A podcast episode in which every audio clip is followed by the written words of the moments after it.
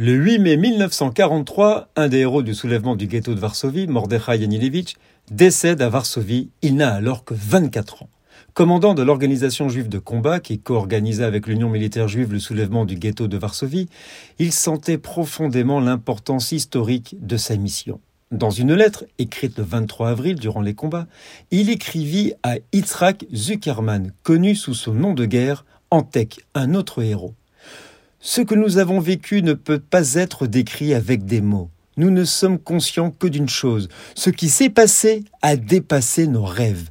Les Allemands ont fui deux fois le ghetto. J'ai le sentiment que de grandes choses se produisent, que ce que nous avons osé est d'une grande importance. Mais ce qui compte vraiment, c'est que le rêve de ma vie soit devenu réalité. L'autodéfense juive dans le ghetto de Varsovie est devenue un fait. La résistance armée juive et les représailles sont devenues une réalité. J'ai été témoin de la magnifique lutte héroïque des combattants juifs. Fin de citation. Le 8 mai 1943, les Allemands ont envoyé du gaz à l'intérieur des bunkers. Anilevitch est mort comme il s'y attendait, comme il le souhaitait, combattant les Allemands.